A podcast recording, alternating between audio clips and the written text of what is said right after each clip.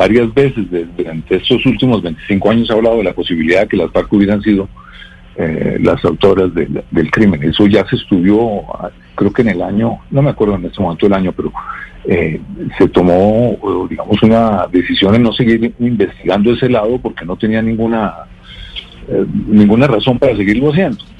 En todo caso, esto lo que se está haciendo aquí es una figura para lavarle a Samper la culpa en el asesinato de mi padre.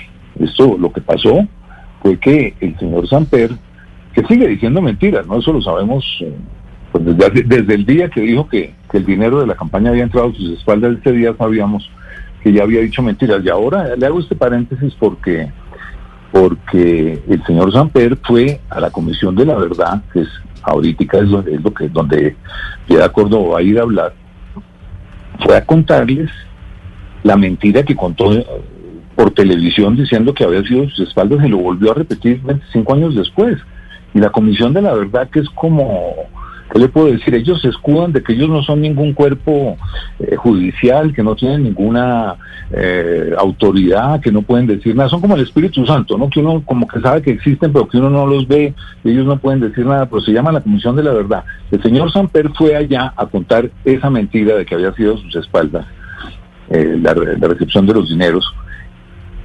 Y la Comisión de la Verdad, nosotros llevamos, la familia le llevó al, padre de Ru el libro que escribió el tesorero de la campaña de Samper, en donde cuenta que Samper lo mandó a buscar a los Rodríguez Orejuela en Cali.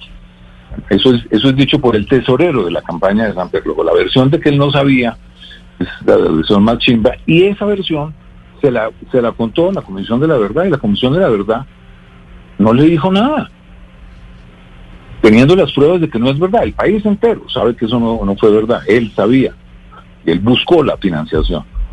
¿Y cómo es que la Comisión de la Verdad no ha dicho nada teniendo las pruebas de que les fue a contar una mentira? O sea, yo pienso que lo que tiene que hacer la Comisión de la Verdad es cambiarle el nombre. Hay que ponerle la Comisión de la Verdad y de las Mentiras.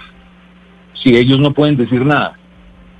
Si ellos, cuando les meten una mentira, la Comisión de la Verdad no puede decir nada. Si le meten una mentira, una abierta mentira comprobada, pues bueno, en eso es que estamos. Ahora, la figura de piedad, pues es una, es una eh, muy, muy pensada para echarle la culpa del asesinato de mi padre al mono Jojoy, póngale, al mono Jojoy, y queda la cosa con, sí, mire, aquí tengo una, ella, ella que fue la, la secretaria eh, clandestina y pública de las FARC, que apareció en todos los, en, en los computadores de Raúl Reyes, la famosa Teodora, y que se salvó de estar en la cárcel, debería estar en la cárcel, por haber estado jugando en los dos lados, en la subversión y en la legitimidad todo el tiempo.